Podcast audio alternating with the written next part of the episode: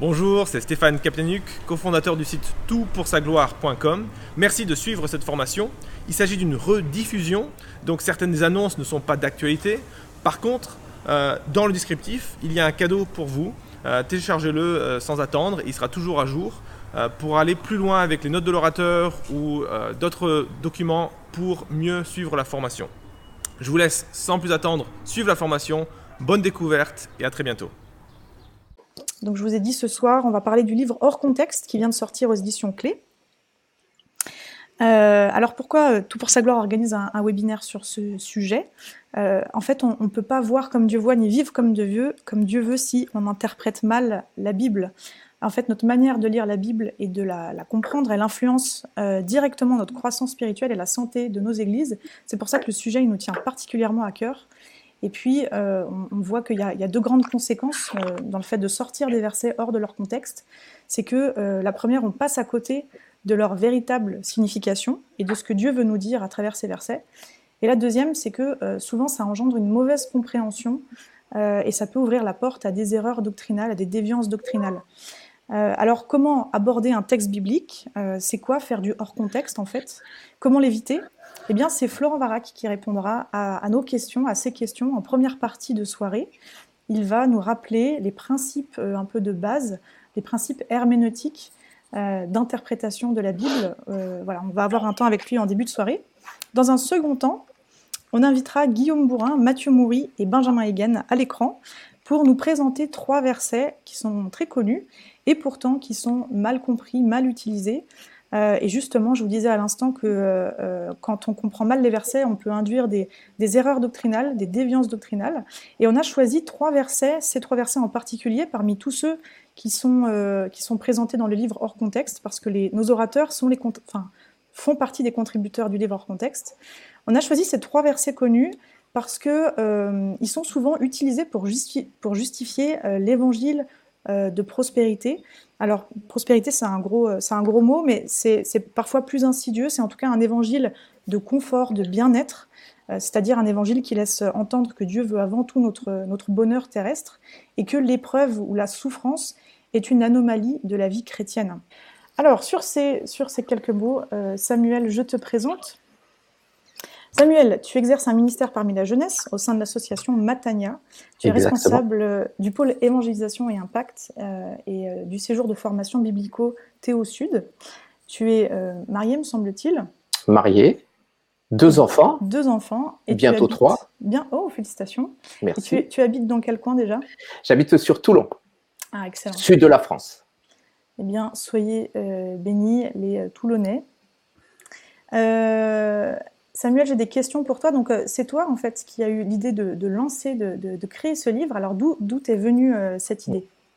Écoute, c'est pas quelque chose euh, auquel j'ai réfléchi très longtemps, en fait. Hein. J'étais en voiture une nuit, je, roulais pour monter en Alsace, et puis je me suis souvenu d'une fois où justement j'étais dans un des camps que, que j'organisais, j'étais enseignant biblique, et puis j'ai proposé à des jeunes en fin de soirée de venir après la veillée pour, pour, pour échanger un peu euh, sur la parole de Dieu et puis prier ensemble avant la fin du séjour.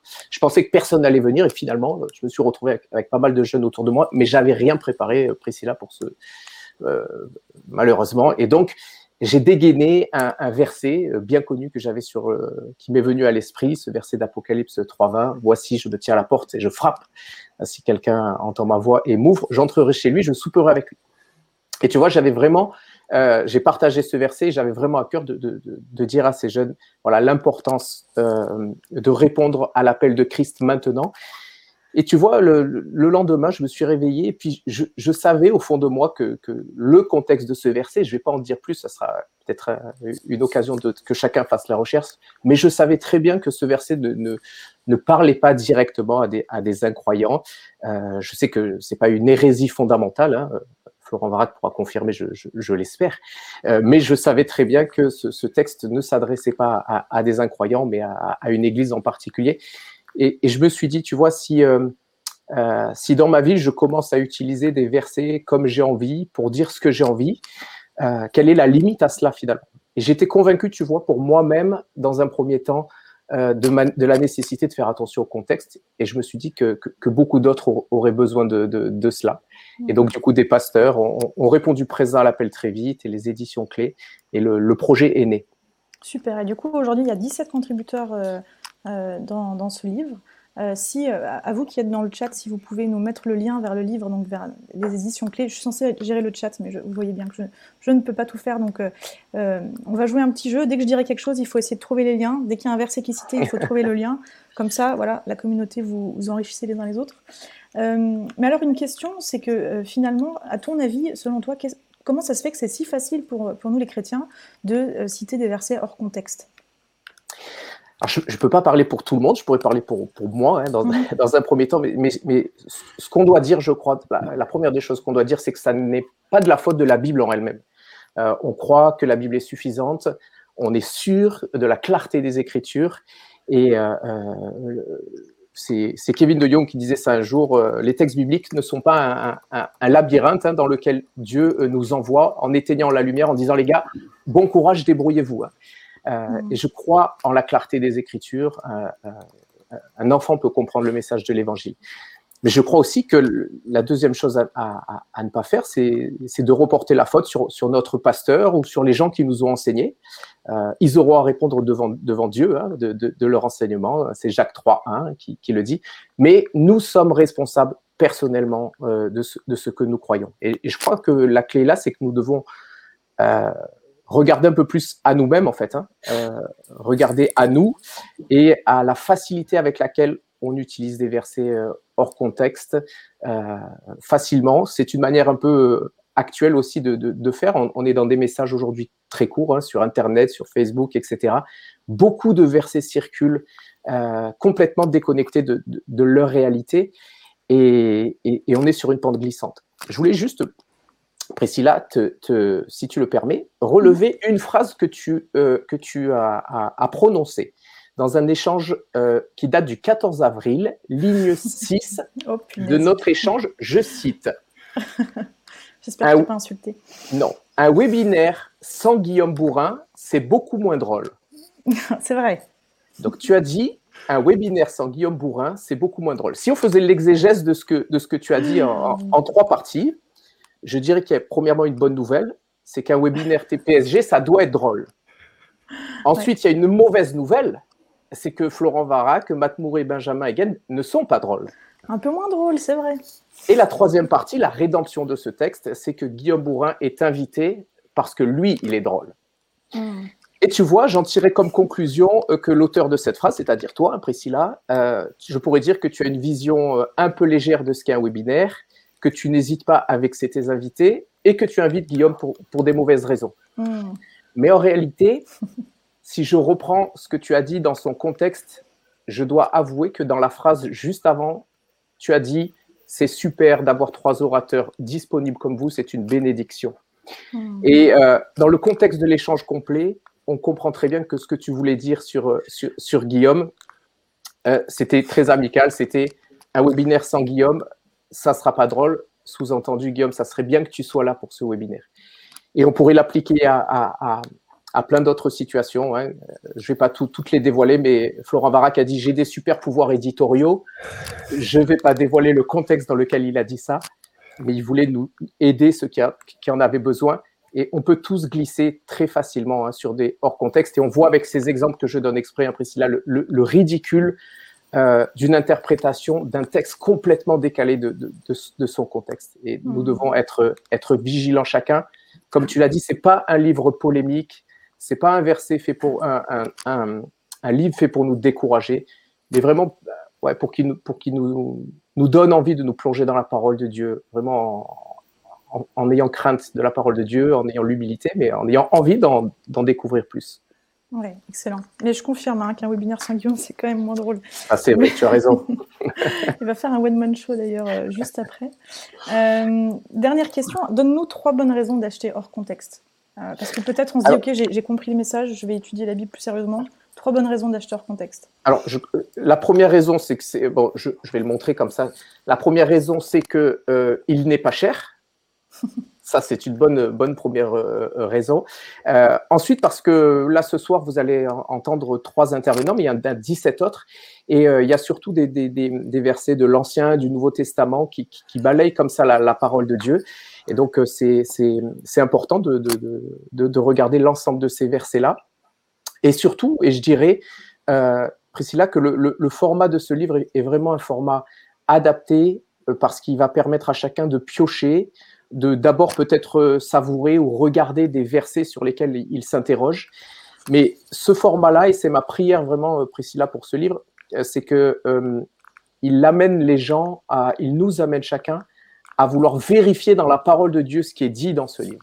L'intérêt, ce n'est pas de, croire sur parole, même si on veut bien croire Florent sur, sur parole, Guillaume sur parole, mais eux-mêmes s'attendent à ce que les gens vérifie dans la parole de Dieu comme des Béréens. Et, c'est vraiment ma prière, c'est que ce livre nous plonge dans l'envie de, vérifier dans la parole de Dieu, de regarder ce qu'elle veut euh, euh, nous dire, nous enseigner. Hmm, excellent. Bah écoute, merci infiniment. Je vous rappelle qu'on va vous envoyer à tous les participants les trois premiers chapitres. Euh, et que vous pouvez évidemment l'acheter. Il, est il est sorti en début de semaine, me semble-t-il, aux éditions clés. Donc vraiment, allez-y. Et puis Samuel, je vais, euh, je vais te réduire euh, juste au niveau numérique. Euh, en tout cas, on te remercie infiniment. Merci aussi voilà, au Seigneur qui t'a inspiré cette idée et puis les dons nécessaires aussi pour monter ce projet. On sent que c'est un, réel besoin et c'est pour ça qu'il y a eu un, écho si positif. Voilà. Merci beaucoup Samuel et à très vite. Je te réduis et comme ça, je ne reste qu'avec Florent Varac. Florent, je vais, je vais te présenter et puis, euh, je vais te laisser après nous, nous expliquer un petit peu, euh, un, peu mieux comment, euh, alors finalement, comment comprendre la Bible, comment éviter de faire du hors contexte. Alors, Florent, tu es marié à, à Laurie, tu as trois enfants, tu habites près de Lyon avec tes moutons. tu es conférencier, auteur, professeur d'homilétique, donc l'art de, de, de, prêcher, à l'Institut biblique de Genève, enseignant à l'école biblique de Lyon, directeur international du développement des églises évangéliques des frères tu voyages beaucoup pour, euh, pour ce métier, euh, enfin ton, ton, activité. Mmh. Tu es évidemment, euh, et je tiens à souligner, blogueur à tout pour sa gloire. Est-ce que vous avez déjà entendu parler d'un pasteur vous répond? Eh bien, c'est un pasteur Florent Varac qui vous répond. Et puis surtout, Florent, quelque chose d'absolument remarquable avec toi, c'est que tu passes ton anniversaire avec nous. Et oui, c'est l'anniversaire de Florent Varac. Alors, dites-lui joyeux anniversaire dans toutes les langues du monde que vous connaissez. parce que c'est son anniversaire. Guillaume, si tu veux remettre ton micro pour chanter joyeux anniversaire, tu peux. Florent, merci de passer ta soirée d'anniversaire avec nous. Avec plaisir. On est réjouis. Je, ne dirais pas qui t'a balancé, mais c'est quelqu'un de très très proche. Oui, oui, je, sens que je vais. Euh... 70 ans Ah Ouais, merci, merci Florent de passer ta soirée d'anniversaire avec nous. On espère que tu pourras quand même euh, t'amuser un peu euh, après et, en profiter. Merci. Je souffle ta bougie Ah oui. Par procuration Oh, magie. c'est magique, ça marche au travers de l'écran. ok. Bon, allez, je me réduis à mon tour et puis je te laisse euh, la place. Merci Florent. Oui, alors bonjour à tous. Je suis vraiment touché et heureux d'être des vôtres. Euh, j'apprécie bien sûr le ministère de TPSG. Pour moi, c'est un grand privilège d'en faire partie. Euh, il m'édifie beaucoup et j'espère que c'est le cas pour, euh, pour vous. Et c'est vrai que si vous faites un don pour cette organisation, ben, ce sera utile. Sachez par contre qu'aucun des participants de ce webinaire ne touche le moindre sou. On est là pour vous servir. On le fait avec de tout cœur et, et, joyeusement. Alors, on va parler un peu de la méthode de l'homilétique. J'ai juste quelques minutes pour le faire. Et je voudrais juste vous donner un exemple que vous pouvez euh, vous représenter. Si je dis à mon épouse, écoute, tu devrais aller chez le coiffeur. Alors ça peut être compris très différemment. Ça peut être une déclaration de guerre du style euh, faut refaire la vitrine. Et franchement, si je disais un tel propos, ce serait non seulement absolument indigne d'un mari euh, chrétien, mais en plus, ça créerait beaucoup de problèmes. Pour le coup, j'irai dormir avec les moutons. Mais par contre, euh, ça peut vouloir dire autre chose. Ça peut, euh, si par exemple, euh, on est dans un temps où on est super occupé, elle n'a pas eu trop le temps de, s'occuper d'elle, de prendre soin d'elle, et si je, lui dis ça, ben, ça peut être chérie, prends le temps, un temps pour toi, un temps de, qui, qui, qui t'est particulier. Tu, et, et, vous voyez que en fonction du contexte dans lequel cette phrase est prononcée, eh ben, ça change entièrement la signification. Et il en va de même de l'écriture. Et en même temps, il faut pas que ce soit un frein pour lire la Bible. Je connais des gens qui, parce qu'ils ont cheminé dans des mouvements plus ou moins sectaires, euh, n'osent plus ouvrir la Bible parce qu'ils se sont fait tromper par des euh, prédicateurs, des, pasteurs, des euh, responsables de, sectes, qui ont vraiment orienté un texte au-dessus des autres pour donner des comportements qui finalement étaient, étaient de l'ordre de l'abus, de l'abus spirituel. Et je voudrais pas que vous soyez, en, en quelque sorte, j'aimerais que vous soyez vraiment encouragés. Et euh, euh, j'aimerais raconter une petite histoire. J'étais nouveau converti et, euh, il y avait une, une jeune rousse irlandaise que je voulais fréquenter et je voulais surtout impressionner. Je l'avais rencontrée dans le camp que dans lequel camp de jeunes dans lequel j'avais découvert la foi. Et puis je devais la ramener à l'aéroport puisque je trouve que j'avais un permis et puis et puis la possibilité de la conduire. Et donc je l'emmène à l'aéroport, tout fier d'être accompagné par cette belle rousse chrétienne.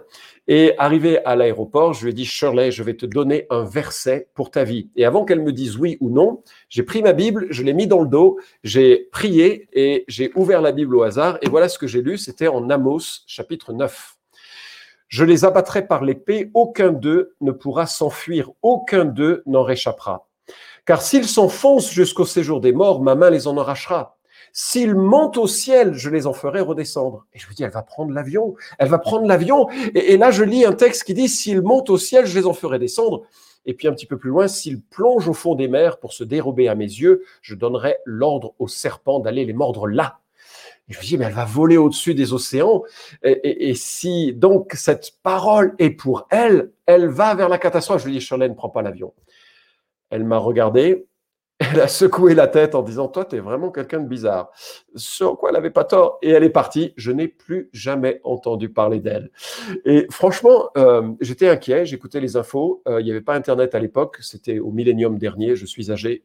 L'anniversaire vous le rappelle. Et euh, par contre, c'était tout s'est bien passé pour elle. Et c'était une super leçon. On ne peut pas prendre un texte comme on veut. Ce texte, il a une destinée, une orientation, et ça a été une claque paisible et gentil de la part du Seigneur. Mais il y a plein de fois où on essaye de trouver soit des réconforts, soit à se peindre une réalité à partir de versets qui ont une autre finalité. Je me souviens d'une réunion de prière en Afrique où quelqu'un a dit, en citant Deutéronome 28, L'Éternel fera de toi la tête et non la queue. Tu seras toujours en haut et tu ne seras jamais en bas. Et pour lui, c'était évident. L'Église et les chrétiens devaient être la tête et non la queue. Il devait être au gouvernement et pas en tant que citoyen du gouvernement. Il devait être avec les richesses et non pas à ceux qui dépendent de ceux qui ont des richesses. Et, et, ce, je n'accuse aucunement la mauvaise intention cette personne dans sa prière, mais voilà que ça nous interpelle. Est-ce que vraiment la Bible dit par ce verset que nous, disciples de Jésus au XXIe siècle, nous devrions être la tête et non la queue? Alors, tout ceci nous montre qu'il faut vraiment euh, être attentif. Dieu nous parle par sa parole. Je rappelle, 2 Timothée 3,16 nous dit que toute l'écriture est inspirée de Dieu, c'est-à-dire soufflée littéralement. Chaque mot, chaque lettre dans le texte original est exactement ce que Dieu voulait dire. Il n'y a aucune erreur dans le texte. Ce texte fait autorité. De Pierre nous dit, c'est poussé par euh, euh, le Saint-Esprit que des hommes ont parlé de la part de Dieu. Donc cette parole, même si elle est traduite, même si elle est recueillie avec des, manuscrits différents, toutefois relativement très très fiable, cette parole-là, elle est exactement ce que Dieu voulait dire. Et donc, la lire correctement, c'est entendre les mots d'un Dieu qui nous aime et qui veut nous instruire et qui veut qu'on le comprenne vraiment. Celui qui m'aime et gardera ma parole, dit Jésus. Et donc, je veux vraiment t'encourager à prendre cette parole au sérieux, mais à la dévorer en essayant de plus en plus, au fil du temps, de comprendre sa pensée. Et donc, euh, dans le livre, tu trouveras une petite méthode, le fichier sera mis à disposition. Et euh, ce, fichier, alors il existe plein d'excellentes méthodes d'herméneutique. Euh, il y a la méthode Coca, il y a la méthode, enfin, il y a plein de, possibilités OIA, il y a la méthode euh, qui est un peu plus longue proposée dans le livre Creusons l'écriture. C'est, il y aura d'autres ouvrages qui seront cités. Mais moi, ce que je te propose, puisqu'on a voulu faire un petit peu quelque chose d'original avec Samuel, c'est euh, un outil en, cinq étapes. Et je voudrais juste euh, rappeler les trois premières étapes et te donner quelques pistes. Rien qu'avec ça, tu t'en sortiras sur l'essentiel du texte biblique. La première chose, c'est qu'il faut bien comprendre ton objectif. Quand tu lis la Bible, bien sûr, Dieu te parle. Mais Le but, c'est de comprendre ce que l'auteur voulait communiquer à ses lecteurs. Il y a une chose qui m'horripile, gentiment quand même, dans les études bibliques que l'on peut avoir, c'est quand quelqu'un dit Pour moi, ce texte signifie. Alors, peut-être il le dit avec humilité, c'est-à-dire je ne suis pas certain du sens, mais voilà pour moi ce que je comprends, et, ça c'est une belle approche. Mais parfois il y a cette notion, la Bible, hein, on lui fait dire un peu ce qu'elle veut, et pour moi c'est ça, pour toi c'est autre chose, et c'est bien. Non, non, non, non. Souviens-toi, c'est Dieu qui parle, qui a inspiré l'écriture. Donc, notre but, c'est de comprendre ce que lui voulait dire. Parce que bien comprendre ce que lui veut dire, c'est une nourriture, mais délicieuse. Mal comprendre, ben, c'est tous les dangers qui ont été évoqués. Premièrement, donc l'objectif. Deuxièmement, on te propose deux indices, justement. Deux indices, c'est quoi? Ben, L'indice de la vie et l'indice du genre littéraire. Alors ça, on va rentrer un petit peu plus dans le, le détail de la démarche. La vie, bah oui, parce que la vie, ça explique tout. Quand tu lis Ecclésiaste et tu réalises que Salomon, il a foiré son existence, tu comprends mieux pourquoi il écrit comme ça. Donc la vie de l'auteur, ça compte. Et puis la vie des lecteurs, ça compte aussi. Euh, quand tu lis euh, euh, un Pierre, tu sais que les chrétiens du moment, ils étaient persécutés, mais graves. Alors on comprend tous les encouragements à persévérer au travers de la difficulté de la vie chrétienne. Quand tu lis deux Pierre et que tu sais qu'il y avait une foison de faux docteurs, de faux enseignants, mais tu comprends pourquoi Pierre, met l'accent sur euh, le fait que lui, il est un témoin de la gloire de Christ. Lui, il est fiable. Les autres, ils sont pas fiables. Il parle de la part de Dieu. Les autres, ils font un peu ce qu'ils veulent.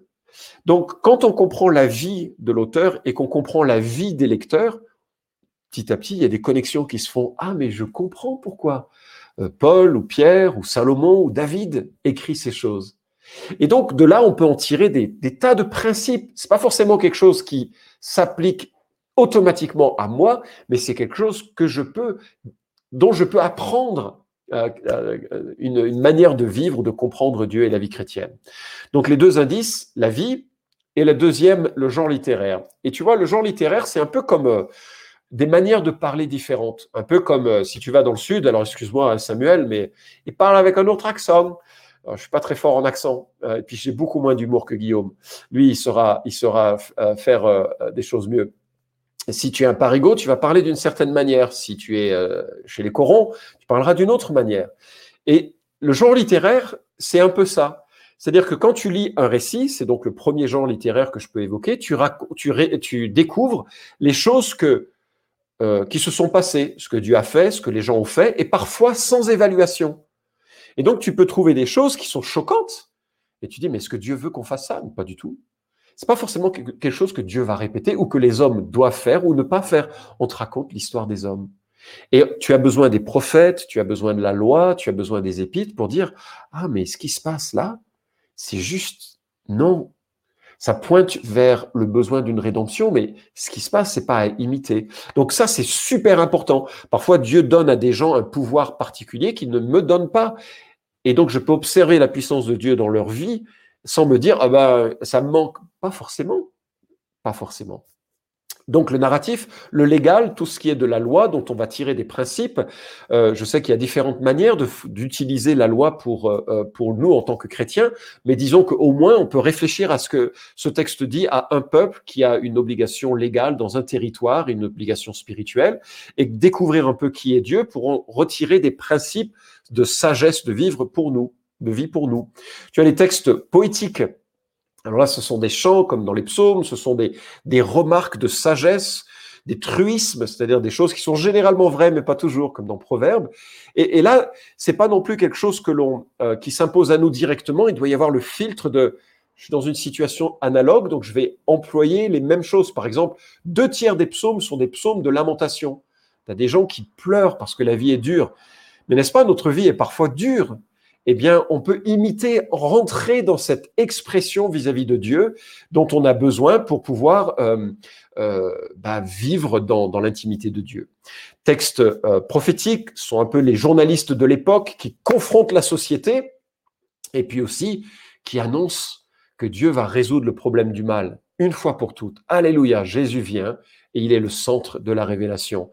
Les paraboles, alors très souvent on dit des choses un peu, un peu lunaires sur les paraboles, mais les paraboles, c'est une, histoire avec une morale. Et souvent, c'est justement très lié au contexte, on va y venir dans un instant. Et puis, euh, les lettres épistolaires, les lettres qui nous permettent de, de, comprendre la pensée de Dieu, souvent appliquée à une église. Il y a des ponts beaucoup plus faciles avec nos vies. Rien qu'avec ça, Rien qu'avec ça, tu as une boîte à outils magnifique pour pouvoir naviguer un peu mieux et regarder.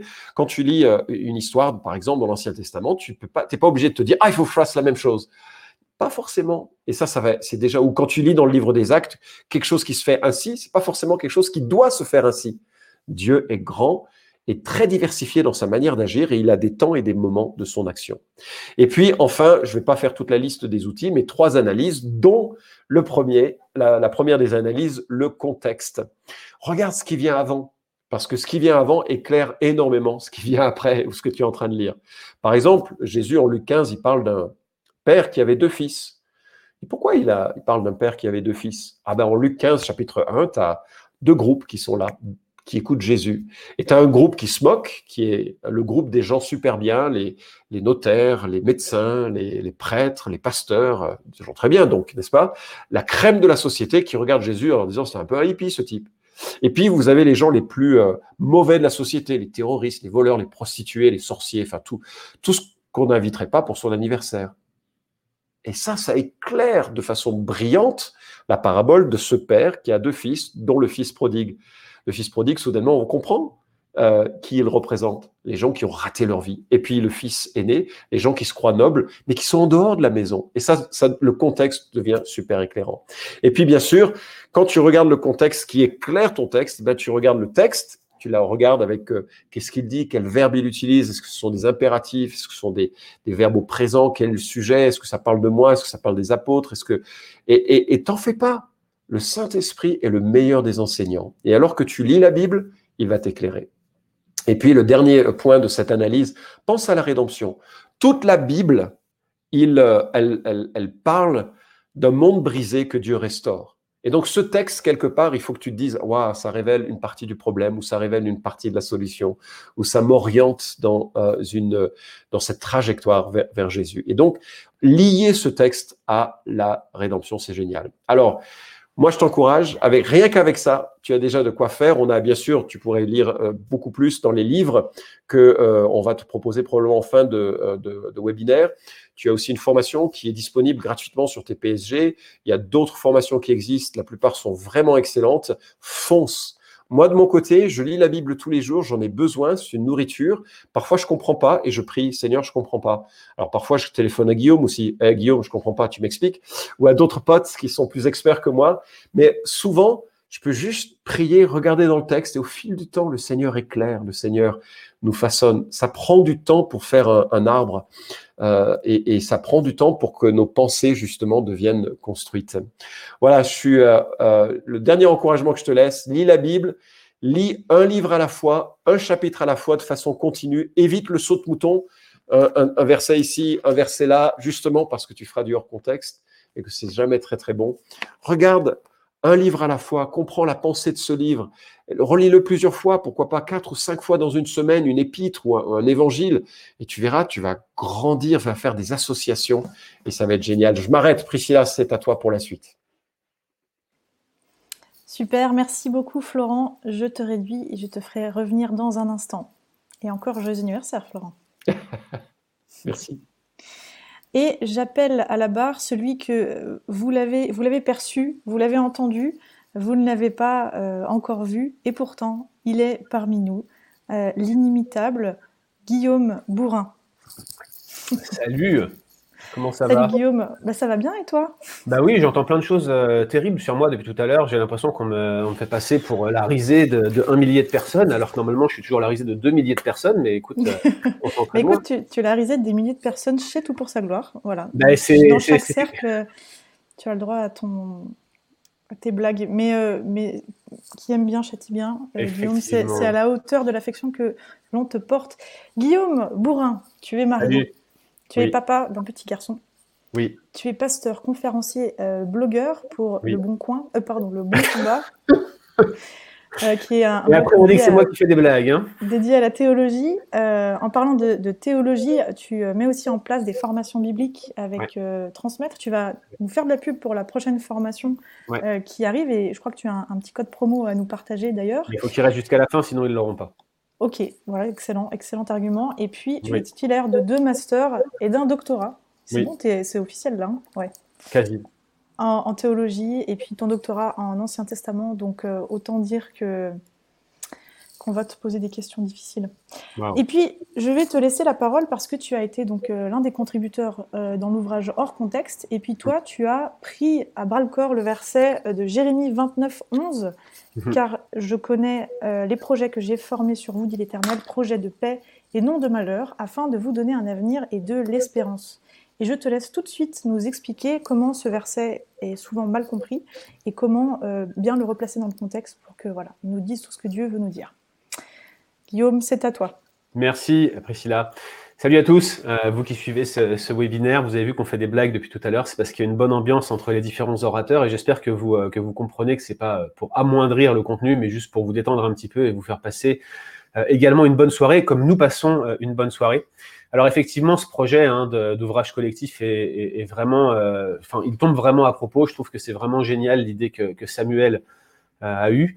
Euh, le texte euh, qu'on a déterminé ensemble au moment de, la création de ce projet se trouve en effet dans, Jérémie 29, 11 et je suis convaincu que vous, vous connaissez ce texte.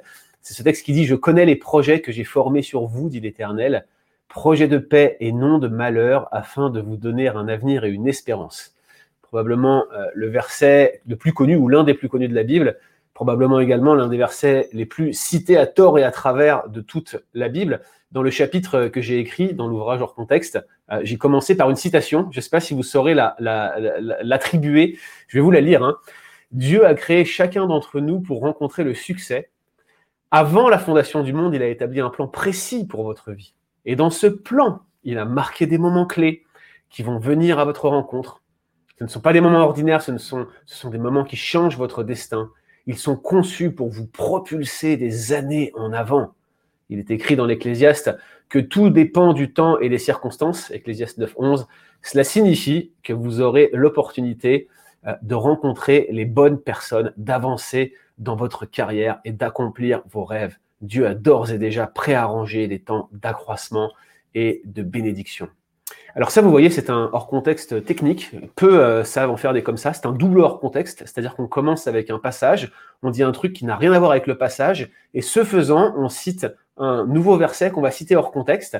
Et euh, la personne qui a euh, fait cette citation, si vous ne l'aviez pas reconnue, il s'agit de Joel Austin, qui est euh, pasteur de la méga church la plus importante des USA, avec plus de 40 000 fidèles chaque dimanche. Et à vrai dire, ce verset, c'est l'un de ses favoris.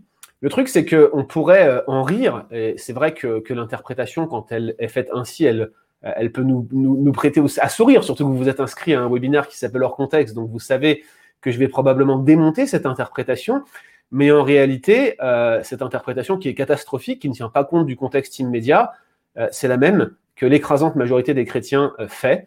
La plupart des chrétiens comprennent ce verset en mode Dieu veut invariablement vous bénir.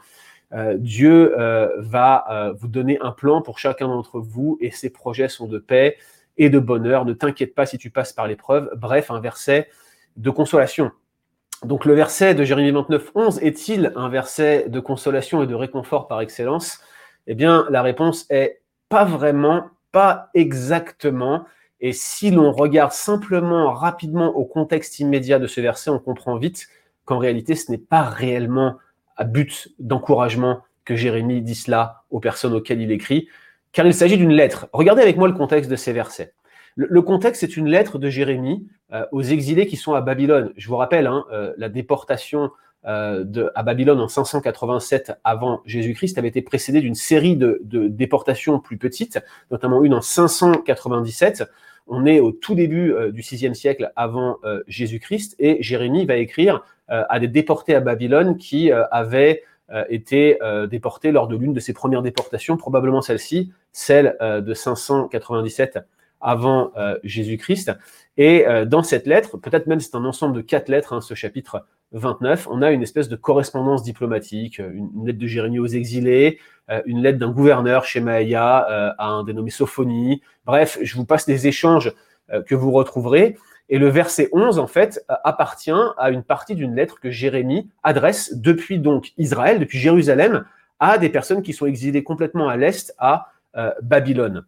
Or, si on regarde la situation en l'an 600 avant Jésus-Christ, euh, Babylone, c'était la puissance dominante et leur empire s'élève en fait sur les ruines d'un autre empire, la Syrie, avec un très grand roi conquérant qui est décrit dans la Bible comme un, roi euh, majeur de son temps, qui s'appelle Nabucodonosor, Nebuchadnezzar dans la Bible. Euh, les Babyloniens qui sont en mode conquête à cette époque-là pratiquent une forme d'assimilation. Certains des individus qui sont déportés à Babylone sont obligés de se soumettre aux coutumes du pays et euh, Nebuchadnezzar va soumettre le royaume de Juda, je vous l'ai dit, en deux fois. D'abord en 597 avant Jésus-Christ, puis ensuite, euh, un peu plus tard, en 587, une fois pour toutes. C'est la fameuse destruction de Jérusalem qui euh, conclut le livre des rois, le livre de Jérémie. Et ces deux défaites vont conduire à deux déportations distinctes. Jérémie, donc je le disais, écrit après la première déportation, à un moment où l'Empire est fragilisé. Il y a eu plusieurs révoltes dans l'Empire, en plusieurs points de l'Empire. Et euh, les chroniques babyloniennes euh, qu'on a retrouvées sont très intéressantes parce qu'elles nous montrent qu'il euh, y a certains noms qui pourraient avoir été donnés à des personnes juives dans différentes phases de l'Empire. Il semble qu'à Babylone même, des juifs déportés étaient impliqués dans ces troubles et dans les révoltes. Et puis, à la lecture du livre de Jérémie, on se rend compte que dans le même temps, alors qu'il y avait ces périodes de troubles et de révoltes, il y avait des pseudo-faux prophètes, ou des pseudo-prophètes, plutôt des faux prophètes ou des pseudo-prophètes, notamment un dénommé Anania, disait Jérémie 28, qui prédisait en fait la chute de l'Empire babylonien et la fin euh, de l'exil, poussant euh, à un faux espoir les Juifs, parce que ce n'était pas de vraies prophéties, mais poussant surtout euh, à la révolte. Et donc c'est ça le contexte dramatique dans lequel Jérémie écrit cette lettre dans laquelle se trouve ce fameux verset 11 que tout le monde prend comme un verset d'encouragement. Alors, qu'est-ce qu'elle dit, cette lettre de Jérémie? On ne va pas la lire en entier, le texte est long et je vous suggère de, le relire pour vous-même. C'est assez intéressant de, lire au moins les 15 premiers versets de, Jérémie 29. Et en fait, avant tout, cette lettre, c'est un message de la part de Dieu, parce que d'emblée, par deux fois, vous avez cette formule en hébreu, Ko Amar Adonai, ça revient à plusieurs reprises euh, dans l'Ancien Testament. Ainsi parle l'Éternel, c'est ce qu'on appelle un oracle, c'est Dieu qui parle à son peuple au travers de la plume de son prophète ou du scribe qui écrit sous la dictée du prophète. Et il y a un certain nombre de choses euh, qui sont dites que je vais essayer de résumer ici dans euh, le temps qui m'est alloué. La première chose que dit cette lettre de la part de Dieu, c'est C'est moi qui vous ai amené en captivité. Regardez le verset 4. Ainsi parle l'Éternel des armées, le Dieu d'Israël, à tous les captifs que j'ai emmenés de Jérusalem à Babylone. Et puis même au verset 7, il parle euh, de rechercher le bien de la ville où je vous ai mené. L'idée ici, d'emblée, dès le début de la lettre, c'est que euh, si les personnes qui sont en captivité ont été déportées, c'est parce que Dieu l'a voulu et qu'il l'a voulu activement. Ce n'est pas une référence à sa providence générale ici, c'est Dieu qui activement a déporté les Israélites, les, gens de Jérusalem, les habitants du royaume du sud, de Juda, à Babylone. Et euh, Dieu leur rappelle indirectement que cette déportation est une malédiction tel que le Deutéronome l'avait annoncé en cas de désobéissance répétée. Et c'est pour cela que euh, le, euh, le, peuple est actuellement en exil. Ça commence comme ça, la lettre, c'est clair, vous êtes déportés et vous souffrez parce que c'est moi qui l'ai voulu, dit Dieu. Et regardez ce qu'il leur dit, versets 5 et 6. Bâtissez des maisons et habitez-les, plantez des jardins et mangez-en les fruits, prenez des femmes et engendrez des fils et des filles, prenez des femmes pour vos fils, donnez des maris à vos filles afin qu'elles enfantent des fils et des filles, multipliez-vous là où vous êtes et ne diminuez pas. Je veux dire, comprenez ce que Dieu est en train de dire ici. Il y a un encouragement, mais si encouragement il y a, c'est un encouragement à prendre patience et même à prendre racine. C'est un peu comme si Dieu leur disait, OK, mariez vos enfants, préparez-vous à rester plusieurs générations, parce que là, c'est parti pour rester quelque temps à Babylone. Probablement, vous qui lisez cette lettre, vous allez mourir à Babylone. Voilà ce que dit Jérémie 29 d'emblée dans cette lettre à ceux qui la reçoivent. Il va même plus loin, il leur dit, voilà, vous allez rester à Babylone, par conséquent, recherchez le bien de Babylone, avec ce verset 7 qui souvent lui aussi est pris hors contexte, recherchez le bien de la ville où je vous ai mené en captivité et priez l'Éternel en sa faveur parce que votre bonheur dépend du sien. C'est pas un précepte général ici comme on l'applique parfois euh, aux villes dans lesquelles on vit, même s'il y a une vertu à prier pour euh, nos cités, nos nations, nos gouvernants, nos villes. Mais ici, il y a un message qui est euh, donné directement à ceux qui sont en captivité, à ceux qui sont en captivité à cause de leur désobéissance, qui sont sous l'effet d'un jugement de Dieu. On leur dit, vous allez y rester, et si vous voulez vivre correctement, arrêtez de vous rebeller, arrêtez de vous révolter, arrêtez d'écouter les faux messages d'espoir qui vous sont donnés, installez-vous, vous allez rester longtemps dans cette ville. Reconnaissez que, comme encouragement pour des juifs pour lesquels Jérusalem était le centre de la vie communautaire, le centre de la vie culturelle, on peut mieux faire. Et d'ailleurs, euh, comme si ce n'était pas clair à ce stade, euh, le texte continue, versets 8 et 9, il leur dit, car ainsi parle l'Éternel des armées, le Dieu d'Israël, ne vous laissez pas tromper par vos prophètes qui sont au milieu de vous et par vos devins. N'écoutez pas vos songeurs dont vous provoquez les songes. Très intéressant, hein comme si les prophètes, en quelque sorte, qui disaient de, fausses prophéties, ne faisaient que réagir aux aspirations prophètes du peuple et ne leur disaient que ce qu'ils avaient envie d'entendre. Et Dieu dit, c'est le mensonge qu'ils vous prophétisent en mon nom.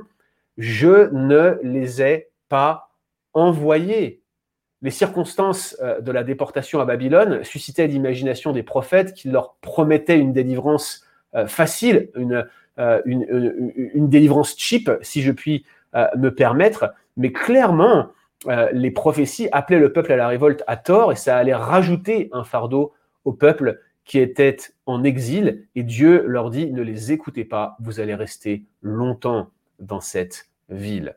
Et c'est là, justement, à ce moment précis, que l'on retrouve ce verset, ce verset 11, associé au verset 10, parce que les deux vont ensemble, qui euh, dit que Dieu a des projets de paix et non de malheur sur nous. Relisons-les ensemble, verset 10. Mais voici ce que dit l'Éternel. Dès que 70 ans seront écoulés pour Babylone, je me souviendrai de vous et j'accomplirai à votre égard ma bonne parole en vous ramenant dans ce lieu. Car je connais les projets que j'ai formés sur vous, dit l'Éternel, projets de paix et non de malheur, pour vous donner un avenir et une espérance. Ok, ça vaut le coup de lire le verset 10 ici. Quand on lit dès que 70 ans seront écoulés, ça change la perspective des projets de paix et non de malheur. Si on tient compte euh, de 20 ans pour une génération, on parle d'un peu plus de trois générations en exil, en déportation. C'est long, c'est un temps euh, significatif qui, laisse le temps de s'enraciner euh, sur place et c'est difficile à entendre, comme je le disais, pour un peuple dont la vie tout entière était centrée sur le pays d'Israël, euh, avec un culte centralisé à Jérusalem. C'est un véritable exercice de patience auquel Dieu les appelle et il leur dit en quelque sorte, vous allez mourir en exil. Mais il leur fait également une promesse. Il leur dit, je me souviendrai de vous et j'accomplirai à votre égard ma bonne parole en vous ramenant dans ce lieu. Il dit, je, je, ne vais pas vous maudire à toujours, je ne vais pas vous rejeter à toujours. Et il le dit, je, je, vous ramènerai à cause de la prière, à cause du retour, à cause de la repentance. Il fait écho, vous savez, à cette parole de Salomon dans 1 roi 8, lorsque Salomon dit, quand ton peuple d'Israël sera battu par l'ennemi pour avoir péché contre toi, s'ils reviennent à toi et rendent gloire à ton nom, s'ils t'adressent des prières et des supplications dans cette maison, exauce-les des cieux et pardonne le péché de ton peuple d'Israël, ramène-les dans le pays que tu as donné à leur père. Les Israélites à Babylone n'avaient plus confiance en Dieu, ils ne croyaient plus Dieu. Ils ont été déportés en exil à cause de euh, leur péché et Dieu leur dit, vous êtes là parce que vous avez péché. Mais il leur fait cette promesse, j'ai connais les projets que j'ai formés sur vous. Moi, je n'ai pas changé d'avis à votre égard. Je vais vous donner un avenir et une espérance. Laissez-moi faire deux commentaires sur cette promesse et sur ce plan. Déjà, pour commencer, cette promesse de Jérémie 29, 11 n'est pas une promesse inconditionnelle.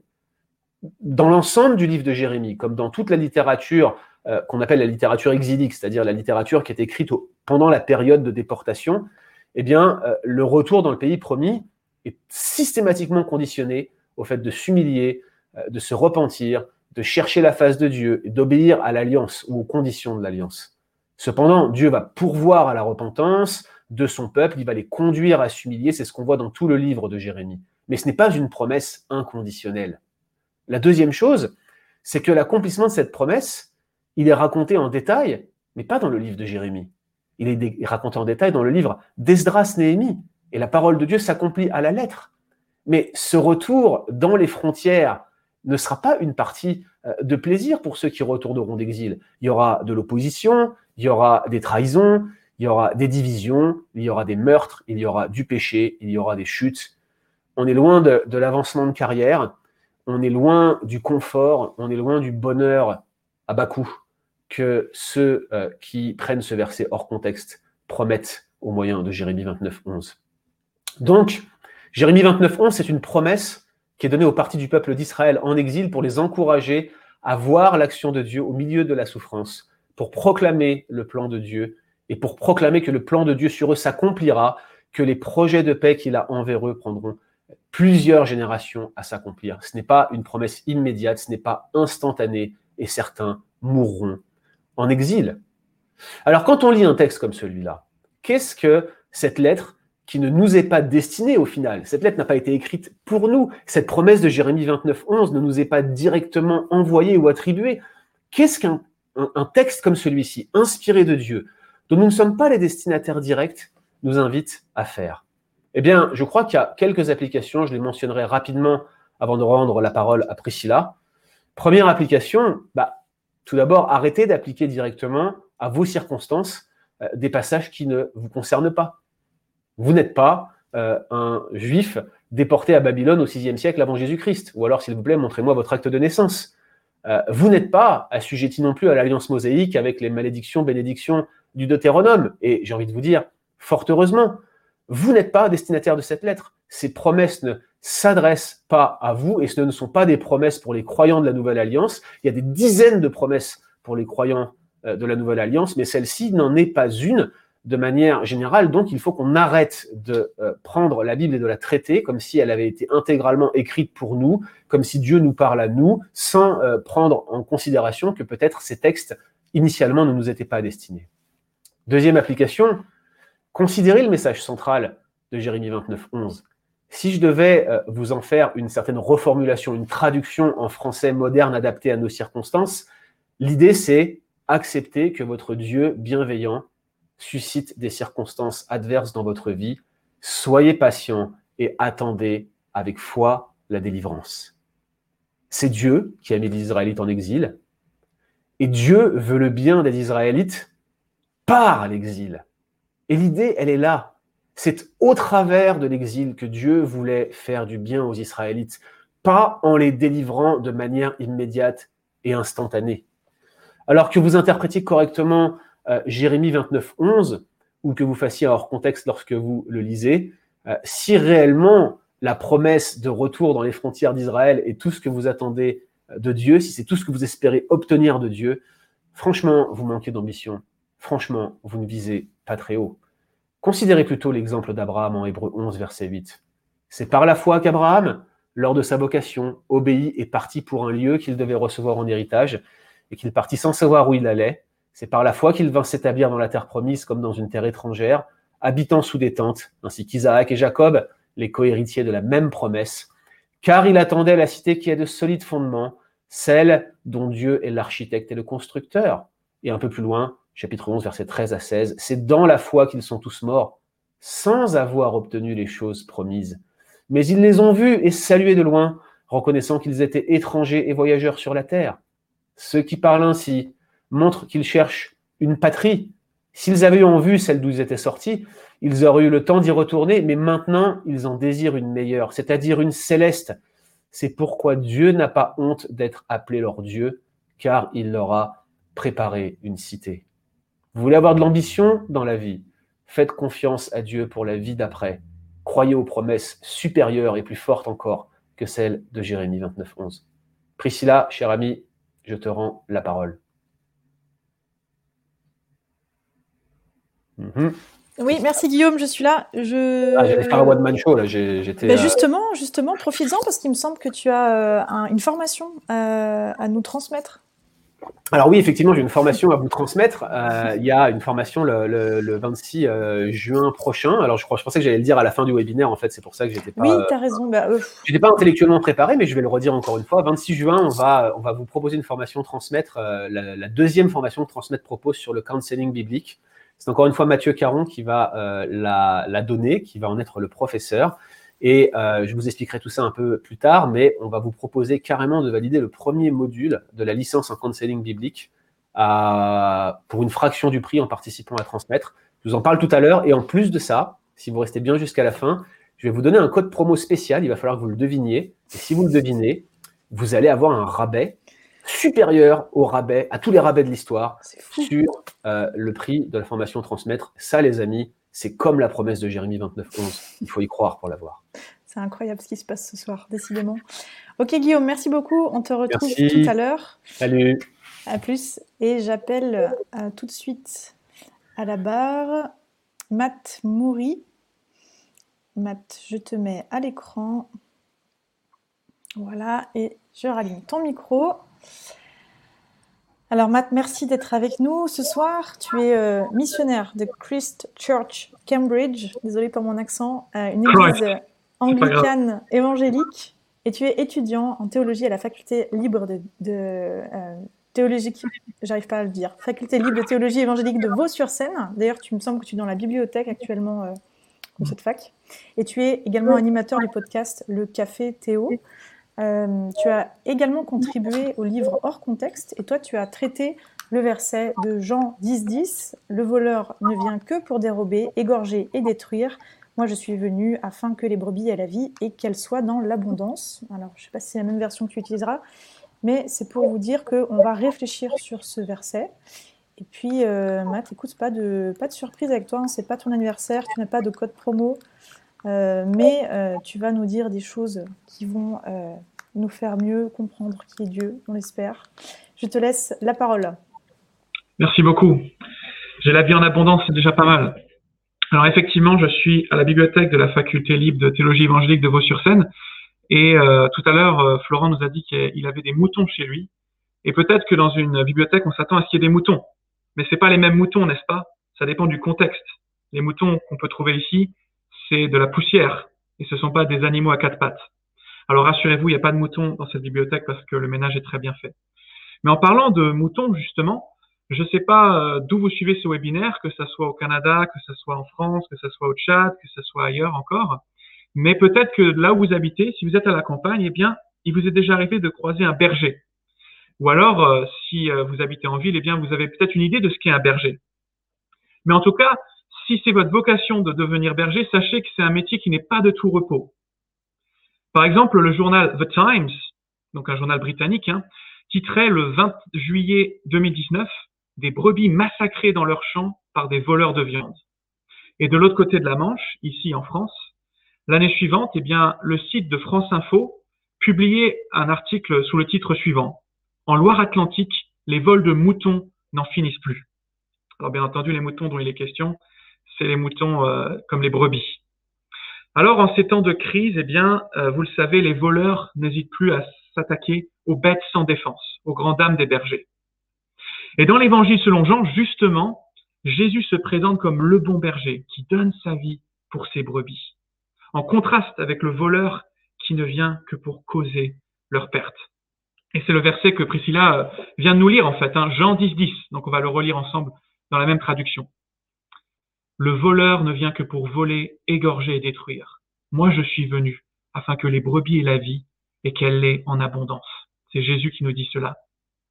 Alors, euh, ce verset, c'est vrai, il est souvent pris isolément, et c'est un des versets euh, qui est les plus plébiscités par les tenants de l'évangile de la prospérité. Alors, vous avez peu de gens qui s'affichent comme étant l'évangile de la prospérité, mais c'est pas très compliqué en général euh, de repérer. Si vous tapez ce verset ou un extrait de ce verset sur le Google en français, en anglais ou dans n'importe quelle langue, eh ben, vous aurez plein d'enseignements dessus. Et la plupart de ceux que vous allez trouver, malheureusement, c'est quelque chose qui va être de l'ordre de la prospérité ou qui va s'en approcher. Alors, en résumé, selon les promoteurs de l'évangile du bien-être ou de l'évangile de prospérité, le voleur dans ce verset représente le diable qui est venu pour dérober la vie matérielle abondante des êtres humains. Nous avions une vie matérielle abondante en Adam, Et puis le diable, lors de la chute, est venu pour nous l'enlever. Et le but de la rédemption, le but du salut, qui est apporté par Christ, c'est donc la réappropriation des ressources détournées par l'ennemi de nos âmes, par le diable. C'est de recevoir cette vie abondante, cette vie prospère. Mais alors, qu'en est-il vraiment? Et vous vous doutez que si je vous dis ça maintenant, c'est sans doute que je ne partage pas cette lecture. Commençons par replacer notre verset au sein de l'évangile selon Jean. Et ensuite, on verra ce verset au sein du contexte plus global de la Bible et puis aussi au sein du contexte de l'époque de la rédaction de l'évangile. Alors d'abord, le contexte de l'évangile selon Jean. Vous le savez peut-être, euh, le quatrième évangile, l'évangile selon Jean, est conçu comme un grand procès métaphorique. L'évangile selon Jean est conçu comme un grand procès métaphorique que Dieu intente au monde. En bref, euh, la parole de Dieu, Jésus, est venu dans le monde pour apporter un témoignage. Mais le monde n'a pas reçu ce témoignage. La lumière est venue dans les ténèbres, mais les ténèbres ne l'ont pas reçu. Et pour appuyer son témoignage, Jésus, dans la première partie de l'évangile, dans les chapitres 1 à 12, il va opérer un certain nombre de signes. Dans l'évangile selon Jean, on ne parle pas de miracles, mais on parle de signes. Et un signe, c'est quoi? Eh bien, c'est un poteau indicateur qui pointe vers la divinité de Jésus, qui pointe vers l'identité de Jésus un des premiers signes, enfin le premier signe plutôt, excusez-moi, c'est l'eau changée en vin à Cana. Vous vous souvenez au chapitre 2. Et puis Jésus va opérer comme ça sept signes.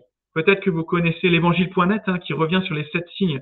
Et donc, la première partie de l'évangile selon Jean s'appelle le livre des signes. Enfin, en tout cas, c'est comme ça qu'on la surnomme. Et la deuxième partie s'appelle le livre de l'heure, mais on n'a pas le temps euh, d'en parler ce soir. Et ces signes sont quasiment toujours accompagnés euh, de discours de Jésus et dans ces discours, Jésus va se présenter comme l'envoyé du Père. Et il va se présenter comme euh, le témoin de la vérité, qui est venu pour amener un témoignage de vérité dans le monde, qui est venu pour faire connaître le Père au monde. Et sans surprise, ça va entraîner la colère, la colère ardente des autorités religieuses. Et cette opposition entre euh, Jésus et les autorités pardon, religieuses va aller de plus en plus fort, va aller crescendo. Au chapitre 9, Jésus va opérer un signe spectaculaire. Il va guérir un aveugle de naissance, quelque chose qui n'a jamais été vu en Palestine jusque-lors. Et ça va entraîner, hein, si vous relisez ce chapitre-là, toute une enquête de la part de la synagogue et aussi malheureusement augmenter l'incrédulité, l'emportement des autorités religieuses à l'encontre de Jésus. Et alors tout de suite après, eh bien, Jésus va enchaîner avec le discours sur le bon berger. Jean 10. Alors, on n'a pas le temps de relire euh, le discours dans son entièreté, mais vous pouvez, euh, si ça vous intéresse, lire Jean 10, les versets 1 à 18. Mais l'idéal, ça serait même de relire avant le chapitre 9, parce qu'il n'a pas changé de scène, il n'a pas changé de décor. Jésus s'adresse aux mêmes personnes, donc les autorités religieuses lui font face, dans le cadre de ce procès, entre guillemets, métaphorique. Pour bien comprendre le verset 10, il faut donc le replacer dans le contexte de l'évangile selon Jean, c'est ce que j'ai essayé de faire euh, assez rapidement. Mais il faut aussi regarder en fait l'arrière-plan de l'Ancien Testament. Vous savez que le Nouveau Testament, il est saturé, saturé de références à l'Ancien Testament. Je crois qu'il y a environ un verset sur 20 dans le Nouveau Testament qui est une référence de près ou de loin à l'Ancien Testament. Alors parfois ce sont des citations directes, ainsi par l'Écriture, ou comme le dit l'Écriture. D'autres fois ce sont des allusions, et puis encore d'autres fois ce sont des échos. Donc il faut garder ses antennes levées et essayer de réfléchir. Alors en 10, Jésus se présente comme le bon berger, comme le berger par excellence qui va donner sa vie pour ses brebis en contraste avec le voleur, mais aussi le mercenaire dans les versets suivants.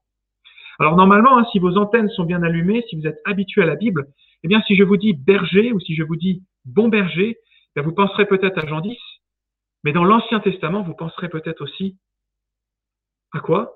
Je vous laisse euh, réfléchir quelques secondes. Eh bien, au psaume 23, n'est-ce pas? Le psaume 23. Hein. Et si vous n'y pensez pas, eh bien, vous savez qu'il y a des bibles d'études qui existent, comme par exemple la Bible du semeur. Et quand vous regardez en Jean 10, 10, eh bien, il apparaît en référence en dessous le psaume 23. Ainsi, la Bible et euh, Jean 10, 10 en particulier, euh, l'auteur de l'évangile du, quatrième évangile, pardon, dépeint Jésus en Jean 10, 10 comme l'incarnation de l'Éternel et mon berger, comme l'incarnation du psaume 23, un berger qui conduit son peuple en sécurité, si vous vous souvenez du psaume 23. Donc le berger dont il est question, c'est avant tout ce berger du psaume 23. Mais alors, euh, d'où vient cette histoire de voleur? Ça paraît un petit peu bizarre, n'est-ce pas hein? Et donc, on a procédé à un sondage, et d'après le sondage, alors attendez, je regarde le sondage, eh bien, vous êtes 62% euh, à croire que le voleur mentionné en Jean 10, eh bien, c'est le diable, avec 52 votes. Et puis, il y a 34% qui pensent que ce sont les chefs religieux, et puis deux personnes seulement qui pensent que c'est l'antéchrist et personne qui pense que ce sont les collecteurs d'impôts. Je ne sais pas dans le reste du monde, mais ici en France, c'est les derniers jours pour euh, déclarer ses impôts. Donc peut-être que si vous l'avez pas fait, vous, vous pensez que c'est les collecteurs d'impôts, mais c'est pas le cas. Alors qui est ce voleur? Blague à part. Les collecteurs d'impôts? Le diable? Les autorités religieuses? Eh bien, certains pensent au diable. C'est même la majorité d'entre vous. Mais alors attention, un mot dépend toujours de son contexte. Un mot dépend toujours de son contexte. Vous vous souvenez des moutons dont j'ai parlé tout à l'heure? Eh bien, les moutons, ce ne sont pas les mêmes s'ils sont dans les champs ou s'ils sont à la bibliothèque. Prenons un exemple plus biblique. L'image du lion, par exemple, peut désigner Jésus, n'est-ce pas? Vous connaissez sans doute cette expression. Jésus est le lion de la tribu de Judas. Jésus est le lion de Judas. Apocalypse 5.5. Mais le lion peut désigner aussi le diable. Par exemple, dans 1 Pierre 5, verset 8, 1 Pierre 5, verset 8, eh bien, le diable est comparé un, lion. Il nous est dit qu'il rôde comme un lion rugissant. Un mot dépend toujours de son contexte. Et à ce propos, en parlant de voleurs, je ne sais pas si vous connaissez euh, la parabole qui nous est relatée en Matthieu 24. Mais en Matthieu 24, dans les versets 43 euh, à 44, eh bien, il nous est rapporté une parabole. Et voici ce que dit Jésus. Sachez-le bien.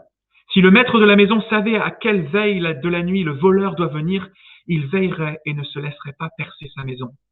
C'est pourquoi vous aussi, tenez-vous prêts, car le Fils de l'homme viendra à l'heure où vous n'y penserez pas. Fin de citation. Dans cette parabole, Jésus se compare à un voleur. C'est incroyable, n'est-ce pas? Dans cette parabole, Jésus se compare à un voleur.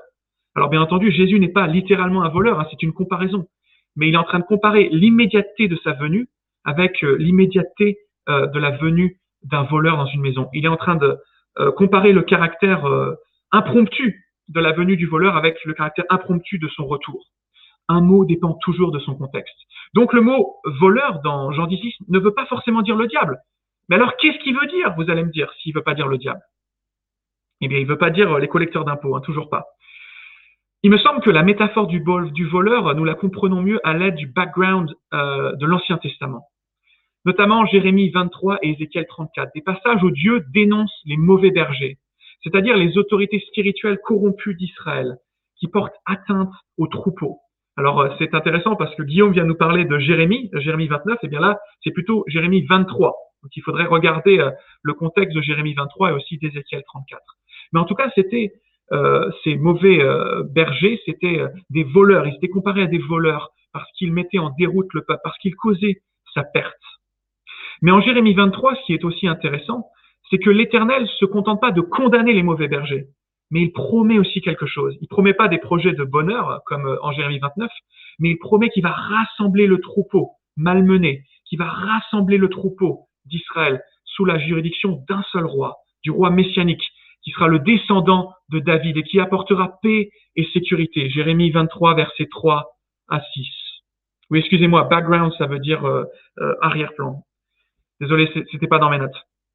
En fait, la métaphore du berger renvoie, il me semble, à une double attente pour Israël. Et c'est important du coup d'avoir en tête euh, le background, l'arrière-plan euh, de l'Ancien Testament. D'abord, celle du prophète comme Moïse, de Deutéronome 18, hein, Deutéronome 18, 18, vous vous souvenez, hein, je susciterai un prophète comme toi. Dieu promet qu'il va envoyer un prophète comme Moïse. Et puis, première attente. Et puis, celle du roi comme David. Vous vous souvenez en 2 Samuel 7, la promesse faite à David, l'alliance davidique, le fait que Dieu s'est engagé par alliance à mettre toujours sur le trône de Jérusalem un successeur de David. Donc Israël avait cette double attente. D'abord, l'attente du prophète comme Moïse, et puis ensuite l'attente du roi messianique, successeur de David, descendant de David. Et en fait, ces deux attentes sont réalisées par euh, euh, le berger, alors c'est vrai qu'aujourd'hui, euh, dans nos sociétés modernes, hein, notamment euh, dans les sociétés euh, des villes, eh bien l'image du berger peut nous sembler un petit peu mignonne. Hein. On imagine parfois aussi dans les calendriers bibliques, hein, vous avez une belle photo, on imagine un, un, berger un peu bucolique comme ça. Mais ce qu'il faut savoir, c'est qu'au temps biblique, le berger c'est plutôt l'image du chef. C'est pas du tout une image romantique ou bucolique. Le berger c'est l'image du chef. C'est quelqu'un qui conduit le troupeau. c'est quelqu'un qui est un leader, c'est quelqu'un qui est devant, c'est quelqu'un à qui on doit obéir. Ainsi donc, euh, Moïse et David étaient eux aussi des bergers. N'oublions pas que Moïse et David étaient des bergers lorsqu'ils ont été appelés hein, dans Exode 3 ou dans 1 Samuel 16. Et Dieu lui-même est comparé à un berger, n'est-ce pas? Et donc l'attente est celle d'un berger. Et maintenant, ça nous amène au contexte historique de l'époque de Jésus. On a vu le contexte dans l'Évangile selon Jean, on a vu le contexte dans l'Ancien Testament, le background de l'Ancien Testament, et maintenant on va voir le contexte à l'époque de Jésus et à l'époque de la rédaction du quatrième évangile. Alors, suivant les prophéties de l'Ancien Testament, les Juifs de l'époque de Jésus attendaient donc premièrement le nouveau Moïse, hein, qui devait libérer le peuple et restaurer la loi de l'Éternel, et puis deuxièmement la venue du Messie, la venue du successeur de David, qui exercerait la justice et le droit dans le peuple.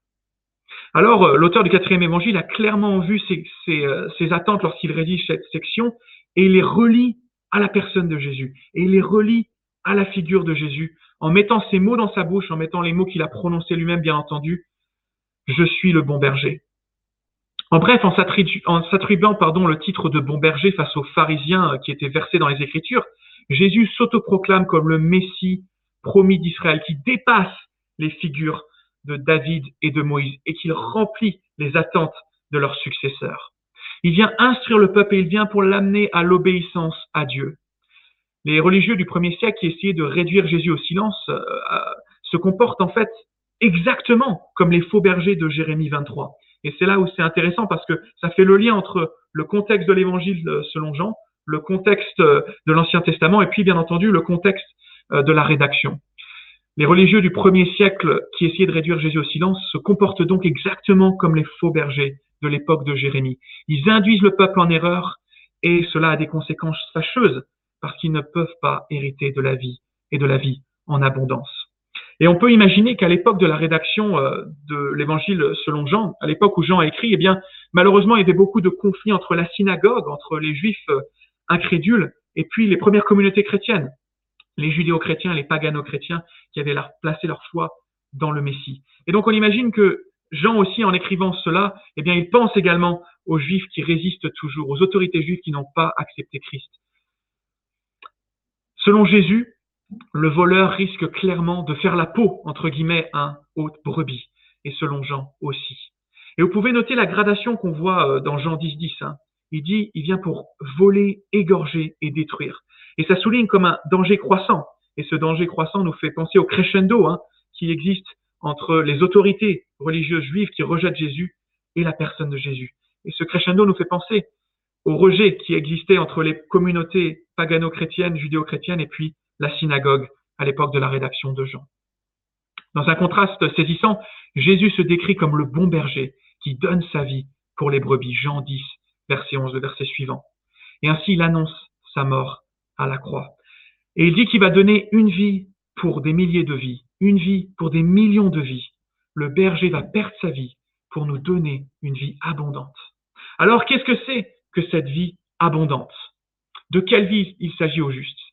Alors là, c'est avant tout le contexte de l'évangile de Jean qui va nous aider. Vous savez que dans le prologue, la parole est dépeinte par Jean comme étant créatrice. Hein. Au commencement était la parole et la parole était avec Dieu et la parole était Dieu. Et puis quelques versets plus loin, hein, tout ce qui est venu euh, à l'existence est venu par elle. La parole est donneuse de vie et cette parole s'est faite chair. Cette parole, vous le savez, c'est Jésus lui-même. Et ce thème de la vie eh bien, il traverse tout l'évangile euh, selon Jean. Et on n'a pas le temps euh, de revoir ce que veut dire la vie dans l'évangile selon Jean, mais en résumé, dans l'évangile selon Jean, la vie, c'est un petit peu l'équivalent, si vous voulez, du royaume de Dieu dans les évangiles synoptiques, hein, donc dans les trois premiers évangiles. Et n'en déplaise au tenant du pseudo-évangile de prospérité, euh, jamais la vie, entre guillemets, dans l'évangile selon Jean, ne désigne en réalité une vie matérielle, en fait, d'après le commentateur Jean Zumstein, et je vous recommande son commentaire, le concept de vie, citation, hein, le concept de vie doit être compris dans un sens qualitatif. La vie dont parle le texte est la vie véritable, la vie eschatologique, c'est-à-dire la vie de la fin des temps, hein. c'est-à-dire la vie humaine qui atteint sa plénitude dans la communion avec Dieu. Cette vie accomplie n'est pas une réalité future, elle advient et est offerte dès le présent. Fin de citation. Donc en résumé, la vie abondante dont il est question, la vie abondante qui est promise par Jésus, c'est pas une vie où on va avoir une grosse voiture, une belle femme ou un super mari. C'est pas une vie où on va avoir des millions sur son compte en banque, sur son compte en banque, excusez-moi. Non, la vie en abondance promise par Jésus, c'est la vie de l'esprit. C'est cette communion d'amour que Dieu répand dans notre cœur, que Dieu répand dans le cœur des croyants régénérés. C'est cette communion d'amour avec le Dieu trinitaire. Et c'est une vie en fait qui commence dans le ici et maintenant. Parce qu'on pourrait se dire aussi que cette vie abondante, ça concerne seulement euh, la vie après la mort. Mais non, cette vie, elle commence dans le ici et maintenant et elle se prolonge dans l'éternité. Alors, en résumé, qu'est-ce qu'enseigne Jean 10, 10 et comment est-ce qu'on peut se l'approprier pour aujourd'hui? Eh bien, aujourd'hui encore, je crois, les faux docteurs de tout poil tentent de détourner le peuple de Dieu de la vie que Jésus propose, en leur faisant miroiter de fausses promesses, peut-être en citant Jérémie 29, 11 à tort et à travers. Et malheureusement, ils ne nous mènent qu'à la déception et à la ruine. Ils utilisent notamment des versets hors contexte pour arriver à leur fin, mais pas seulement. Alors prenons garde à ne pas nous laisser séduire par leurs mensonges. Ne nous laissons pas endormir par des fausses promesses. Ne nous laissons pas endormir par des fausses paroles. Laissons-nous plutôt guider par la voix du bon berger, parce que nous connaissons sa voix, Jean 10, verset 29. Et rappelons-nous que Jésus est venu pour nous donner sa vie, que Jésus est mort à notre place, que Jésus est venu pour nous donner ce que l'argent et la réussite matérielle ne peuvent pas nous acheter, la vie de l'esprit. Jean 7, verset 37 à 39. Une vie de communion avec le Dieu trinitaire qui est caractérisée par l'obéissance, Jean 14, 23, et qui rejaillit dans l'éternité, Jean 14, 3. Or, la bonne nouvelle de Jean 10, 10, c'est que nous pouvons dès à présent expérimenter cette vie pleine de foi en Jésus-Christ, le bon berger qui a donné sa vie pour nous, le bon berger qui nous a délivrés de tous les faux docteurs pour maintenant et pour l'éternité. Amen. Merci beaucoup, Matt. Je précise que euh, on va, je l'ai dit tout à l'heure, on va envoyer un extrait du livre hors contexte, les trois premiers chapitres, et on va vous envoyer aussi euh, l'infographie qui explique comment étudier un texte euh, biblique. Mais il n'y a pas ton chapitre, Matt. Par contre, on peut le retrouver sur le blog d'Évangile 21. il y a un article qui est dédié justement à ta partie. Donc voilà, le premier qui le retrouve dans le chat a gagné un chocobon qu'on vous enverra. Je, précise, euh, je, précise, simplement que j'ai pas mal retravaillé mon texte pour euh, avoir plus d'oralité et pour avoir moins. Enfin, j'ai pas cité, etc. Donc l'évangile, pardon, le, le, texte sur Évangile 21, c'est le texte qu'il y a dans le livre, mais ce que vous avez eu ce soir, c'était une version inédite. Donc voilà, c'est une version hors contexte. Bon, écoute Mathieu, on te Matt, pardon. on te remercie infiniment et puis on te retrouve dans un instant pour le temps de, de questions-réponses. Merci beaucoup, Matt. À tout de suite. Je te diminue, j'enlève ton micro et j'appelle à la barre Benjamin Egen. Benjamin Egen, est-ce que tu es avec nous ce soir? Et oui, il est là. Oui, salut Priscilla.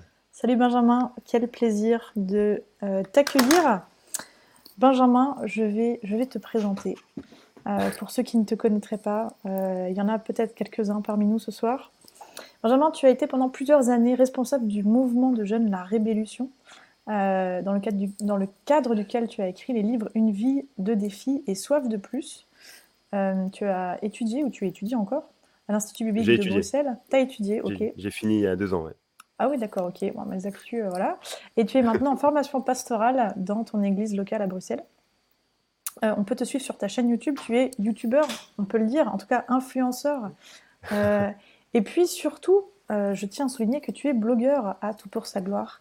Tu nous as rejoint, euh, sois béni, depuis euh, la rentrée dernière. Et puis ce soir, tu vas nous parler de ce verset de Philippiens 4, 13, qui nous dit que je puis tout par celui qui me fortifie.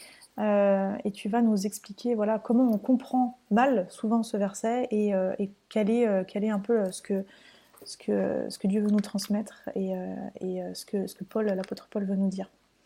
Je te laisse la parole.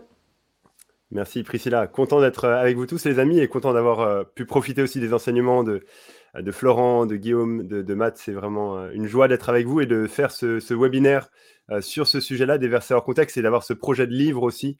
Je pense que c'est vraiment excellent de prendre du temps pour s'intéresser à ces versets qui sont souvent pris hors contexte parce que euh, je vois un danger, en tout cas chez moi, par rapport à tous ces versets-là qu'on entend souvent hors contexte, de se dire, ah ben ok, on les met de côté. Et puis quand on entend ces versets qui sont cités, on a un peu des voyants rouges qui s'allument et on se dit, ah non, on les met de côté et on ne veut pas en entendre parler. et c'est vraiment dommage de faire ça parce que c'est des versets de la Bible.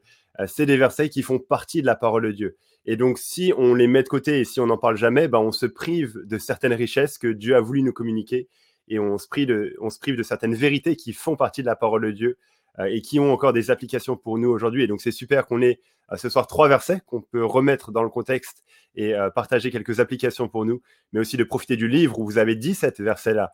Vous pouvez voir ce qui signifie dans leur contexte et ce qui signifie pour vous. Euh, aujourd'hui. Et donc aujourd'hui, on fait ça, enfin ce soir-là, dans, la fin de, ce webinaire, on fait ça avec euh, Philippiens à 4.13, comme Priscilla l'a mentionné. Ce verset qui dit Je peux tout par celui qui me fortifie. Alors vous avez probablement entendu ce verset cité dans, plusieurs cadres.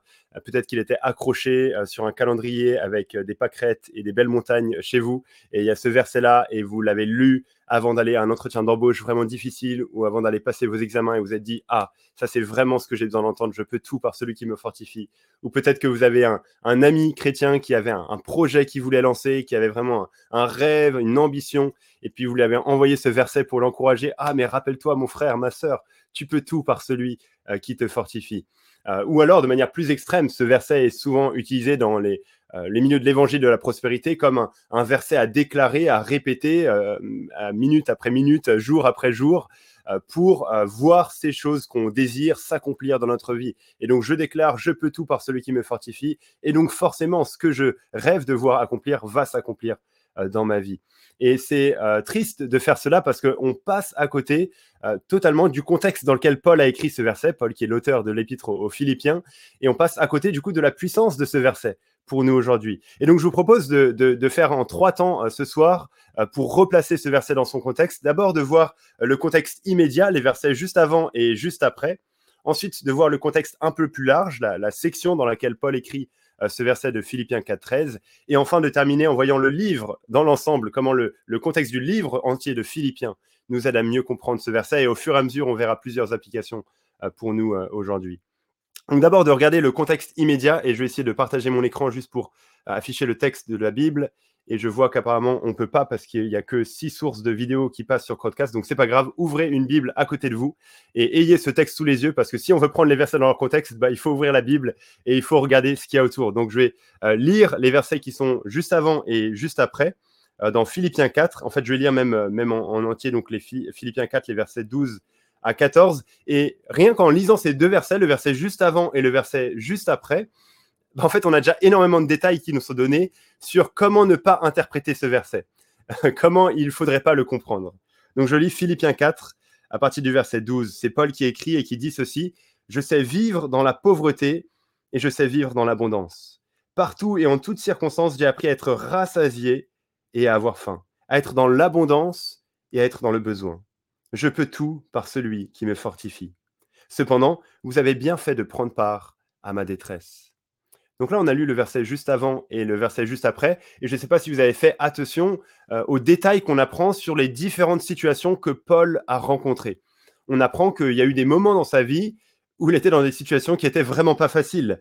Euh, il dit dans le verset 12, Je sais vivre dans la pauvreté et je sais vivre dans l'abondance. J'ai appris à être rassasié et à avoir faim, à être dans l'abondance et à être dans le besoin. Donc il a vécu dans certains moments de sa vie des difficultés, des, épreuves, des moments où il n'avait plus rien à manger, où il n'avait plus rien pour vivre, euh, où il était vraiment dans, la disette, dans, dans, la détresse la plus totale. Et non seulement il a vécu ça à plusieurs reprises de sa vie, mais en fait, on apprend avec le verset juste après, Philippiens 4.13, qu'il est en train, maintenant même, de vivre cela. Il dit aux Philippiens, cependant, vous avez bien fait de prendre part à ma détresse. Donc les Philippiens, comme on va le voir juste après, ils ont envoyé un don financier pour soutenir Paul. Et en faisant ça, ils ont pris part à la détresse de Paul. Paul était dans une situation de détresse. Et, c'est ce qu'on voit quand on prend toute la lettre de Philippiens en, général. Hein. on voit que, que, Paul, il est en prison. On apprend ça au chapitre 1. On apprend qu'il est même probablement face à une, peine de mort. Il ne sait pas s'il va mourir ou être mis à mort à cause de sa foi ou s'il va continuer à vivre. Euh, on apprend toujours dans le chapitre 1 qu'il y a pas mal d'opposition par rapport à son ministère. On voit ça dans le chapitre 3 aussi. Il y a, des ennemis de la croix. Euh, bref, Paul est vraiment pas dans cette situation quand il écrit Philippiens 4.13, quand il dit Je peux tout par celui qui me fortifie. Il n'est pas dans une tour à Dubaï avec un cocktail 5 étoiles dans la main sur son yacht, euh, en train de dire Ah, mais tout va bien, j'ai des projets, j'ai des rêves, je vais construire un stade, il y aura des milliers de personnes qui vont venir. Ah oui, je peux tout par celui qui me fortifie.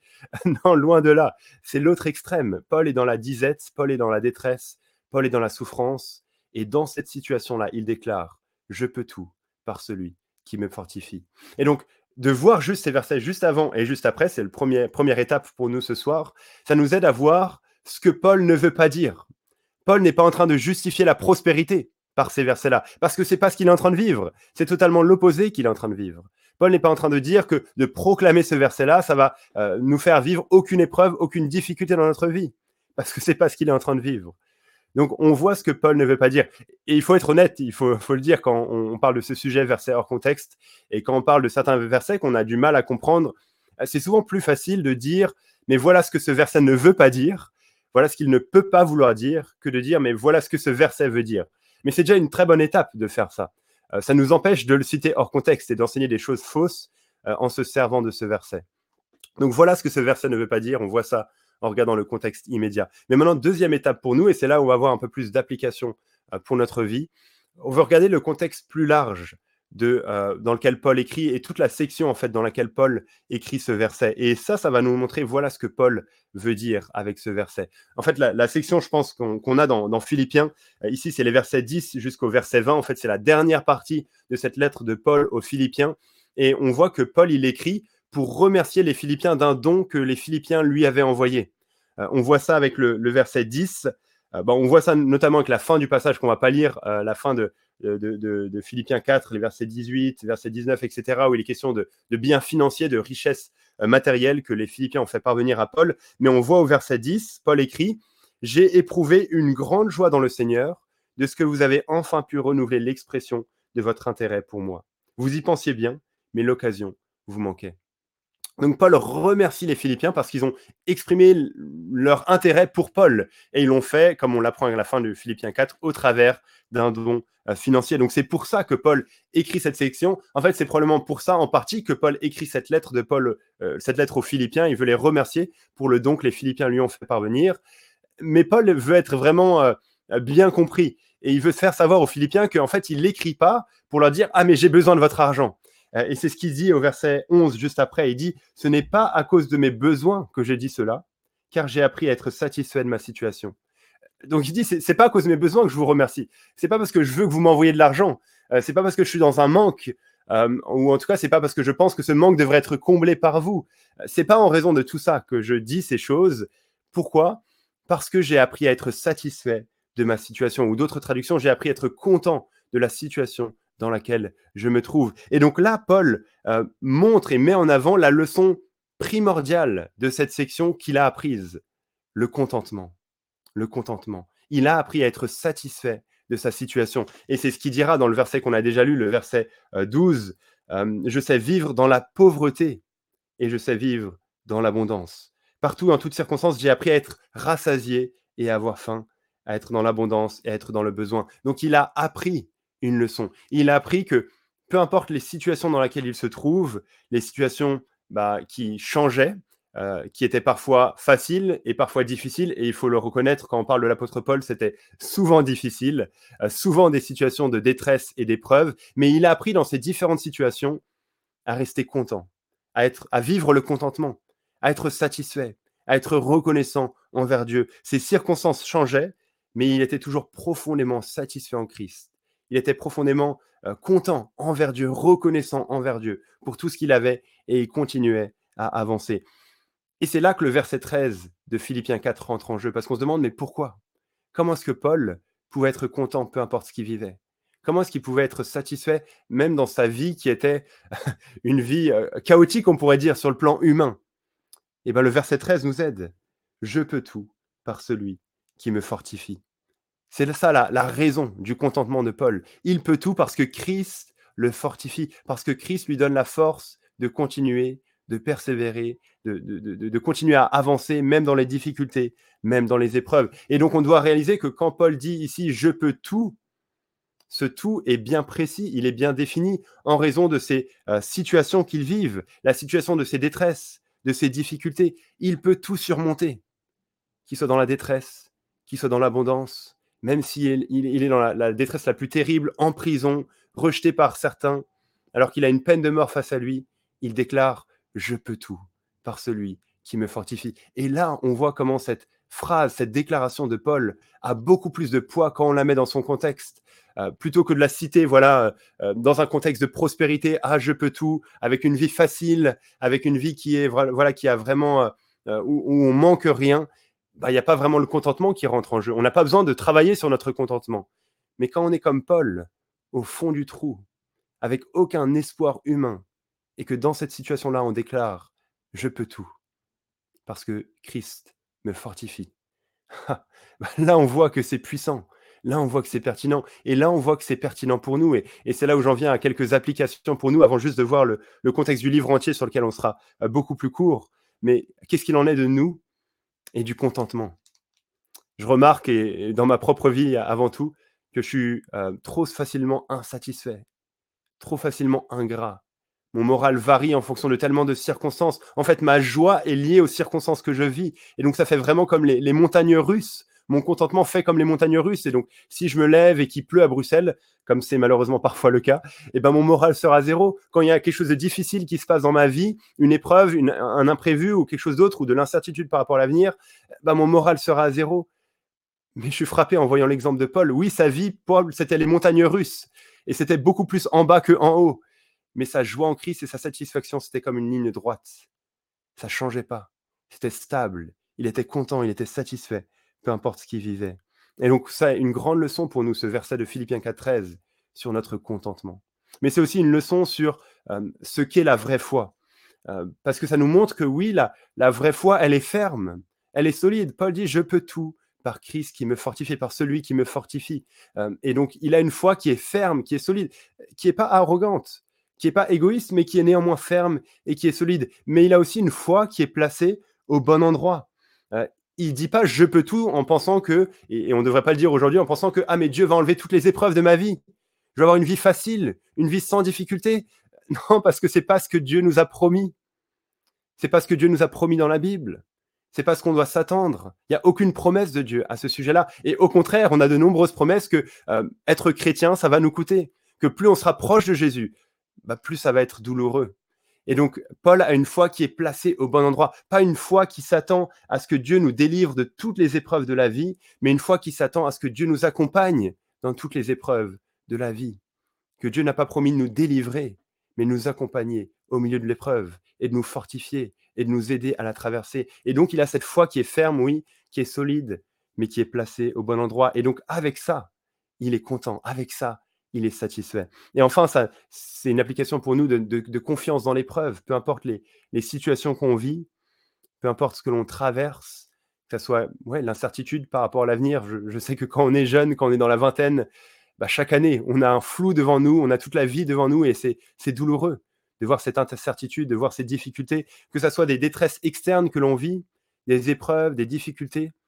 Bah, Paul nous montre que l'on peut et que l'on doit garder confiance en Dieu pas confiance qui va forcément nous délivrer de la manière dont nous l'entend, mais qui va nous accompagner, qui va nous fortifier, et que dans cette épreuve, on peut rester content, on peut rester satisfait, reconnaissant envers Dieu, plutôt que d'être aigri et d'être ingrat envers Dieu. On peut dire, comme le, dit ce, beau cantique, euh, Mon Dieu est si bon, il prendra soin de moi, il prendra bien soin de moi.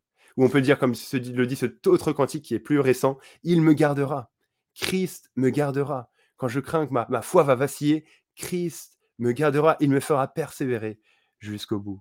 Et enfin, dernière étape, les amis, et après je repasse la parole à, Priscilla plus courtement. On veut voir aussi comment ce verset-là de Philippiens 4.13 nous donne une, enfin, prend une saveur particulière quand on le met dans le contexte général de la lettre de Paul aux Philippiens. Alors, je sais que ma caméra fait des trucs bizarres, mais voilà, je ne sais pas pourquoi. C'est ma caméra ce soir qui a décidé ça. Tant que le son est bon et que vous me voyez bien, c'est l'essentiel. Donc, on veut regarder le contexte du livre entier. On a regardé le contexte des versets juste avant et juste après, le contexte de la section, et maintenant le livre entier. Alors, je ne vais pas être trop long là-dessus parce que euh, Philippiens, c'est un de mes livres préférés de la Bible, et donc euh, j'aimerais faire euh, plus longtemps là-dessus, mais en gros, on pourrait dire que Philippiens nous révèle le cœur de l'apôtre Paul. nous révèle que la priorité numéro un de Paul, c'est de vivre pour Christ, quoi qu'il en coûte. Il le dit au chapitre 1, verset 21, Christ est ma vie. Christ est sa seule ambition, son ambition principale, et c'est à la lumière de ça qu'il euh, euh, euh, qu'il vit tout, qu'il vit toute sa vie, qu'il fait tout ce qu'il fait à la lumière de cette ambition de vivre pour Christ. Et on voit cela dans cette lettre de Paul aux Philippiens. peu importe ce qu'il traverse, peu importe ce qu'il vit, il dit, mais tant que Jésus est glorifié, ça c'est le plus important. Et c'est ce qu'il encourage les Philippiens à faire, à combattre pour la foi de l'Évangile, à se conduire d'une manière digne de l'Évangile, à vivre toute leur vie en mettant Jésus à la première place. Et donc, on doit interpréter Philippiens 4.13 dans ce contexte-là, dans ce contexte d'une vie qui est vécue pour Jésus. Et il faut reconnaître, les amis, que souvent, on prend ce verset et on euh, l'utilise pour des, objectifs qui sont tellement égoïstes. On pense à ma vie, à mon travail, à mon futur conjoint, à mes difficultés, à mes projets. Et c'est pas que c'est des choses qui sont mauvaises, c'est des choses qui sont bonnes, mais quand elles sont placées sous une ambition plus grande qui est de vivre pour Christ et de glorifier Jésus. Et donc, on ne veut pas utiliser Philippiens 4.13 d'une manière qui irait à l'encontre de, cette, de ce but que Paul avait en écrivant aux Philippiens, de les encourager à vivre pour Jésus de toute leur force. Et on veut plutôt prendre ce verset comme une occasion de nous dire, mais comment est-ce que ça me remet en question dans mes, ambitions et dans la manière de vivre l'épreuve? Parce que si Paul pouvait dire ça dans l'épreuve, dans la difficulté, dans la détresse, je peux tout par celui qui me fortifie, c'est parce que Jésus était sa raison de vivre. Et donc, peu importe ce qui se passait dans sa vie, même épreuve, même si c'était des difficultés, bah pourvu que Jésus était glorifié, c'est ça qui était le plus important. Et c'est pour ça, ultimement, qu'il pouvait rester content et qu'il pouvait rester pleinement satisfait en Christ. Donc j'espère que ça, ça nous encourage à mieux comprendre et à mieux vivre Philippiens 4.13 et que ça nous aide à voir comment ces versets, on ne veut pas les mettre de côté, on veut les comprendre dans leur contexte pour voir la puissance qu'ils ont pour nous aujourd'hui. Voilà, j'appelle Priscilla à la barre pour reprendre la suite de ce webinaire et nous conduire euh, pour la fin du webinaire.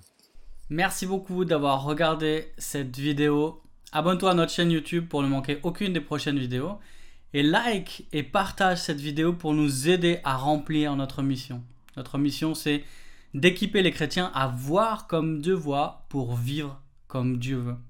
Merci et à très bientôt sur toutpoursagloire.com.